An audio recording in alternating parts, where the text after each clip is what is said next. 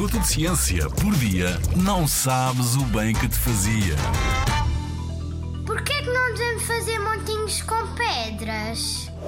Talvez já os tenhas visto na praia ou na serra. Montes e montes deles. Na base está uma grande pedra, depois outra em cima, depois outra, ainda mais outra, como um jogo de equilíbrio a desafiar as leis da física. Às vezes chegam a ter 10 ou mais pedras.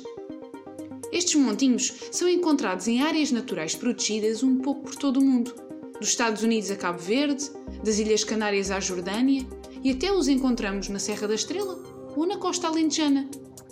Parecem inofensivas e dão umas bonitas fotografias, mas estas pilhas de pedras são uma ameaça a várias espécies de animais e de plantas, muitas delas já ameaçadas. É que diferentes tipos e tamanhos de rochas criam diferentes habitats, com diferentes temperaturas, que interessam diferentes espécies. Algumas fogem do calor, outras fogem de predadores.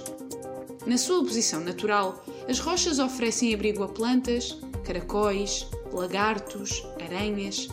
Se forem retiradas, viradas ao contrário e empilhadas, os abrigos desaparecem. E em regiões muito secas, onde as espécies já encontram poucos refúgios, este problema é ainda maior. Sem contar que nessa busca pelas pedras perfeitas, as pessoas podem pisar plantas e animais, acabando por os matar. Para além disso, estes montinhos podem ser confundidos com mariolas, pequenas pilhas de rochas que servem para sinalizar trilhos aos caminhantes. O melhor mesmo é deixar a natureza tal e qual como a encontramos. Ao não empilhar, ajudamos a conservar.